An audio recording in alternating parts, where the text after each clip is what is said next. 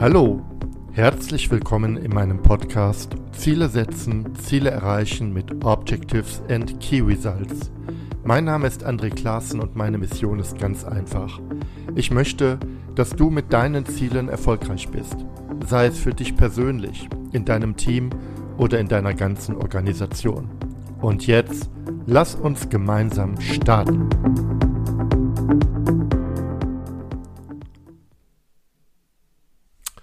Hallo, ich freue mich, dass du dabei bist.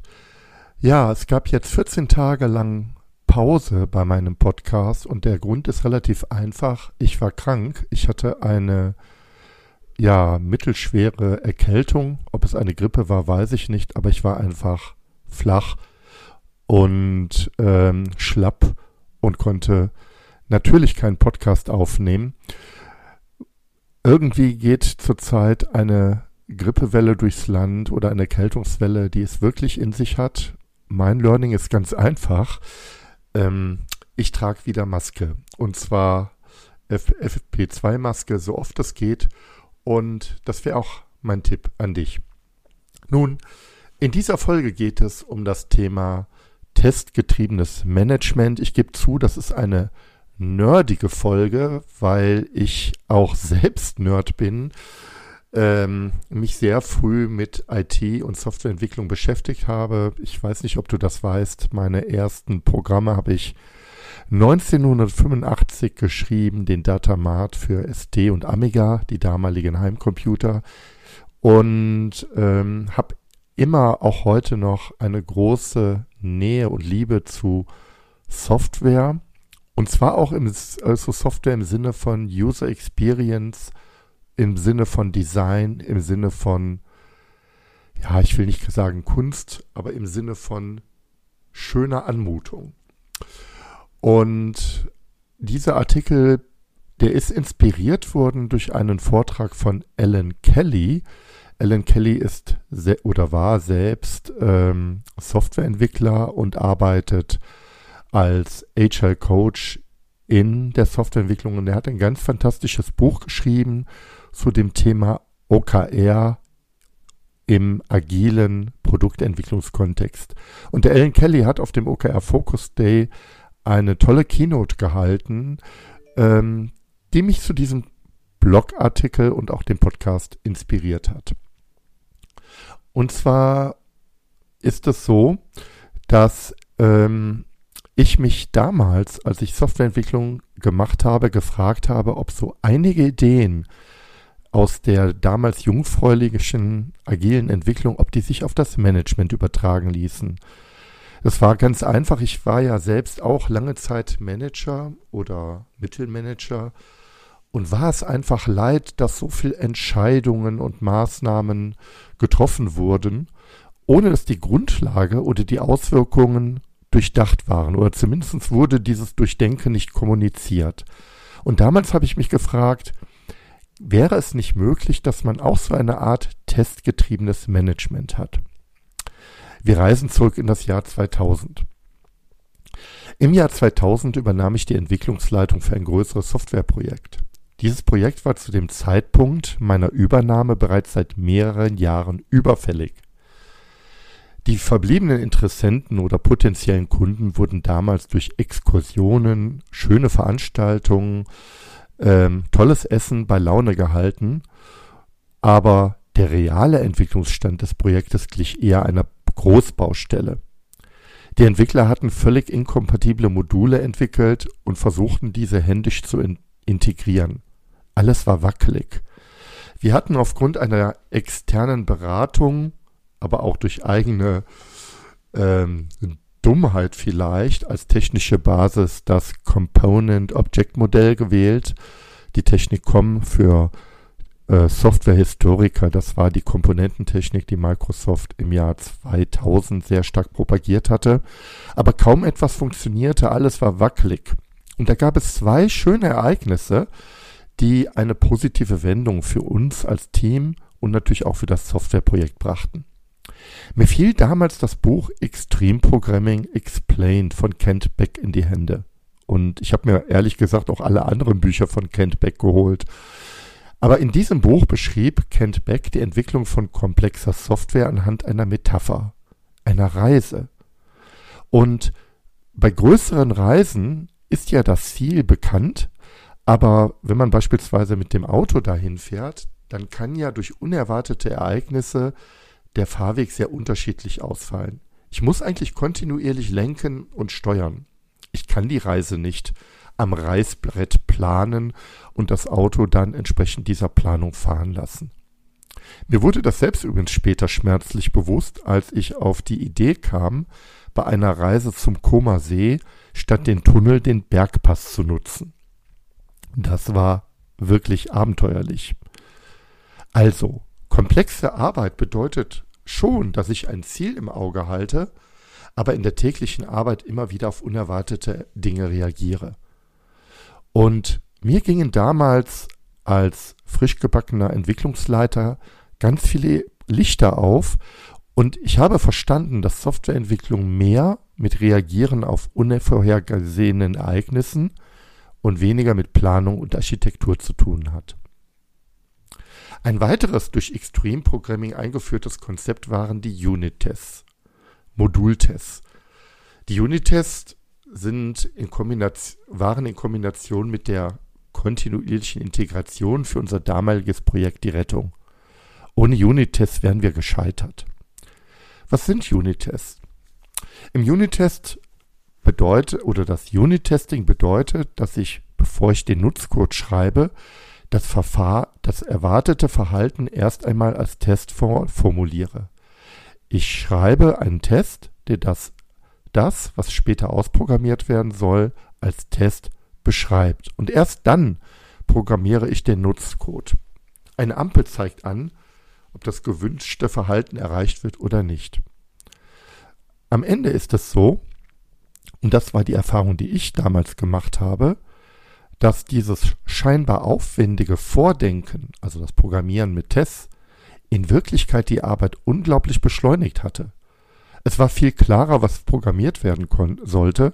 Der programmierte Code war viel kleiner und die Unit-Tests blieben ja erhalten, sodass also immer mehr und mehr und mehr Code testgestützt ähm, geschrieben worden ist.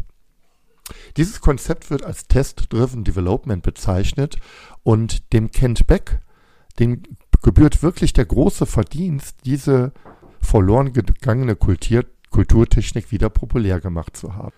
Eine Verlagerung der testgetriebenen Entwicklung auf eine höhere Ebene waren die Akzeptanztests. Hier hat sich aus meiner Sicht der Wiki-Erfinder Ward Cunningham sehr hervorgetan.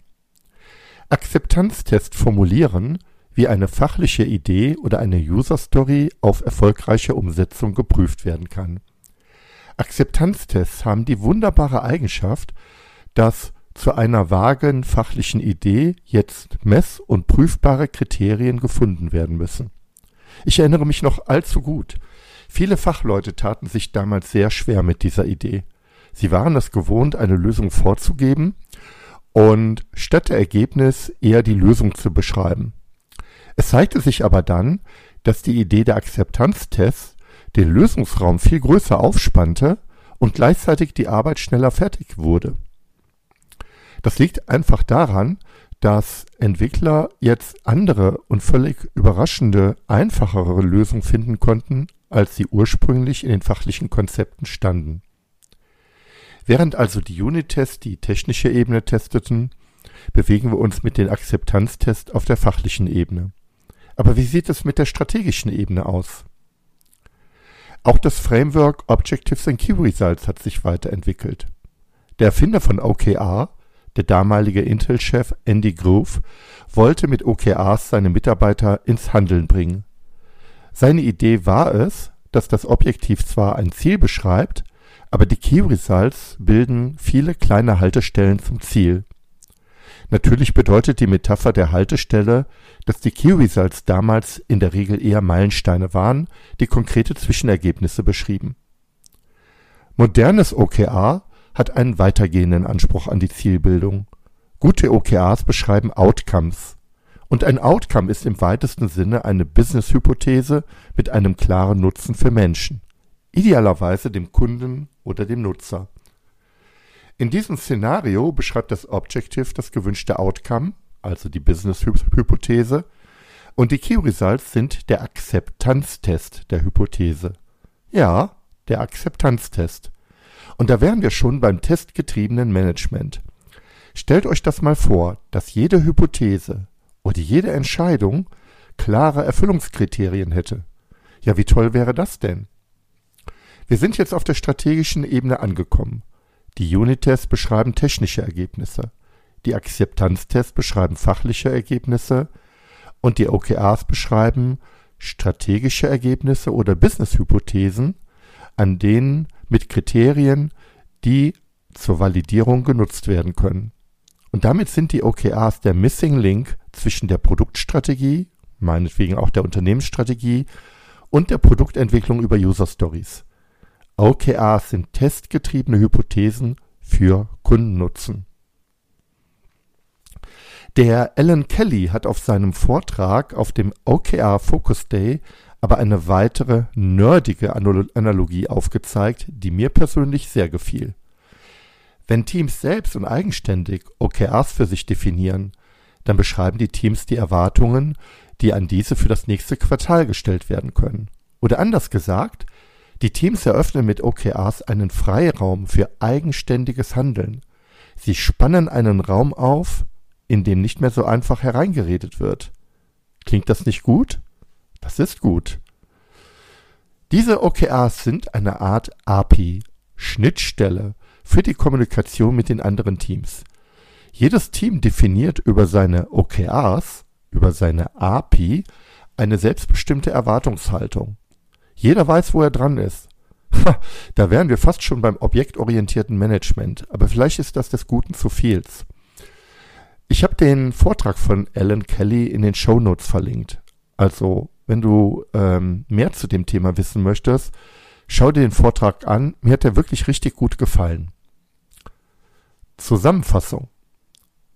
Ich gebe zu, alle Analogien und Beispiele in diesem Text interessieren eventuell nur hartgesottene Softwareentwickler, Produktmenschen oder äh, ja, Leute, die sich in digitaler Produktentwicklung bewegen. Menschen, die Probleme lösen wollen und Klarheit erwarten. Und da ich selbst Entwickler war, betracht, bewegt diese Betrachtung von OKRs auch etwas in mir. OKRs sind vor allen Dingen ein Medium zur Kommunikation. Der Soziologe Niklas Luhmann sagte einmal, dass jedes Medium für die Kommunikation limitiert, und zwar die möglichen Inhalte oder die Formen der Inhalte besser gesagt. Aber diese Limitierung bringt auch unendlich viele neue Formen von Kommunikation hervor. Und so ist es auch mit den OKRs. Ich freue mich auf die Vielfalt der OKRs, die sich aus einer Idee des testgetriebenen Managements, TDD oder einer API-Metapher heraus bilden werden. Viel Spaß mal mit diesem Gedanken. In dem beiliegenden Blogartikel, der übrigens auch in den Shownotes verlinkt ist, findest du noch weitere Literaturangaben, das Video von Alan und auch ein paar Informationen zu Wort Cunningham und dem Component Object Modell für die, die es interessiert. Ja, damit wären wir am Ende in den nächsten Podcast-Folgen, die wahrscheinlich erst im nächsten Jahr kommen werden, habe ich spannende Interviews vorgesehen. Aber ich möchte den Fokus meiner Beiträge zum Thema OKR ein wenig shiften. Und zwar auf die Praxis mit OKR. Also wie machst du ein, ein Mole-Planning beispielsweise? Wie funktioniert ein OKR-Planning? Was ist für die Zusammenarbeitung mit Führungskräften hilfreich? Wie implementierst du OKR in deiner Organisation? Also mehr Dinge zum Anfassen. Ich freue mich drauf und wenn du Interesse hast, mit mir zusammenzuarbeiten oder einfach nur mit mir zu reden, in den Shownotes findest du dazu auch einen Beitrag. Oder wenn du Interesse hast, ähm, hier in diesem Podcast etwas mitzuteilen, gerne auch. Fühl dich eingeladen, sprech mich an und dann machen wir eine schöne Episode gemeinsam. Bis dahin und ja, jetzt weihnachtet es bald. Ähm, ich sag schon mal vorsichtshalber, ich wünsche euch allen ein wirklich schönes, besinnliches und frohes und schönes Weihnachtsfest und einen, ja, guten Einstieg in das nächste Jahr, einen wunderbaren Jahreswechsel. Bis dahin, tschüss, euer André. Danke, dass du mir zugehört hast. Und wenn du jetzt Interesse an weiteren Impulsen zum Zielsystem Objectives in Key Results hast, dann gehe jetzt direkt auf meine Webseite andreklassen.de. Registriere dich dort für meine OKR-Impulse. Als kleines Dankeschön erhältst du meine Checkliste für Objectives in Key Results zum Ausdrucken. Über eine Bewertung dieses Podcasts auf iTunes würde ich mich besonders freuen. Damit hilfst du nicht nur mir, sondern allen anderen Hörern auch, die Inhalte dieses Podcasts noch viel besser zu machen. Und jetzt wünsche ich dir ganz viel Erfolg bei der Umsetzung deiner Ziele.